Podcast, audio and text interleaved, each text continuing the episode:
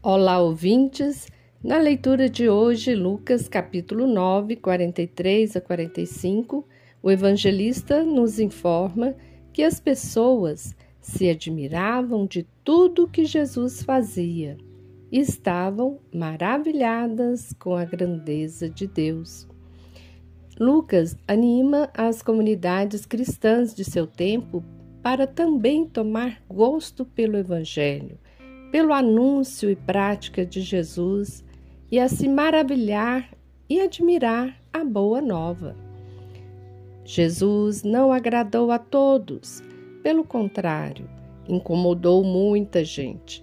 Por isso mesmo, ele alerta seus discípulos: abri bem os ouvidos às seguintes palavras: O filho do homem será entregue às mãos dos homens. Por isso mesmo, em várias situações, Jesus pede o silêncio sobre sua pessoa. É o segredo messiânico que será revelado em sua glória.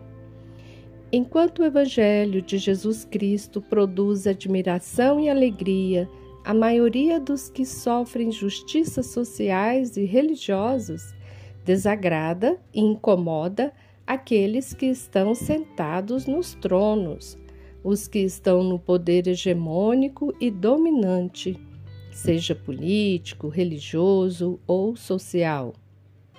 Pois os ensinamentos de Jesus exigem uma mudança de comportamento, mudanças nas estruturas que oprimem e provocam injustiças.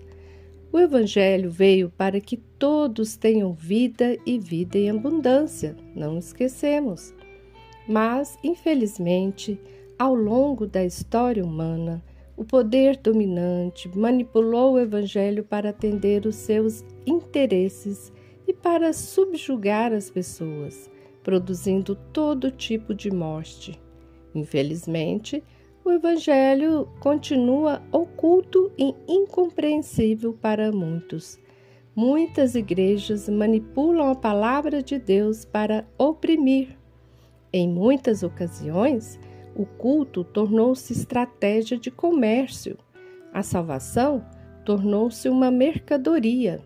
Muitas lideranças manipulam a palavra de Deus para construir discursos de ódio, de exclusão, de violência contra até mesmo outras denominações religiosas ou contra qualquer um que não se encaixe no padrão de pureza determinado por uma doutrina de fé.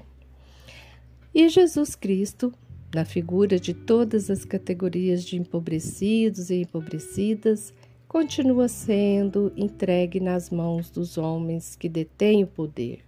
O Evangelho, a Palavra de Deus, passa a ser um jugo pesado, a ser motivo de medo e de ódio.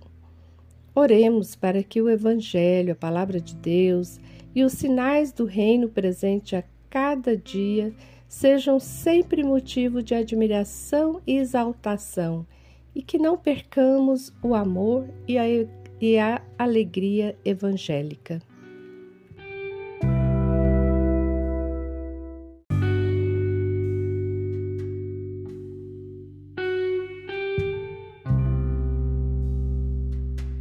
Você ouviu o comentário do Evangelho feito por Simone Furquim Guimarães, do Centro de Estudos Bíblicos do Planalto Central. Este é o podcast Naciana, do blog Coletivo Naciana.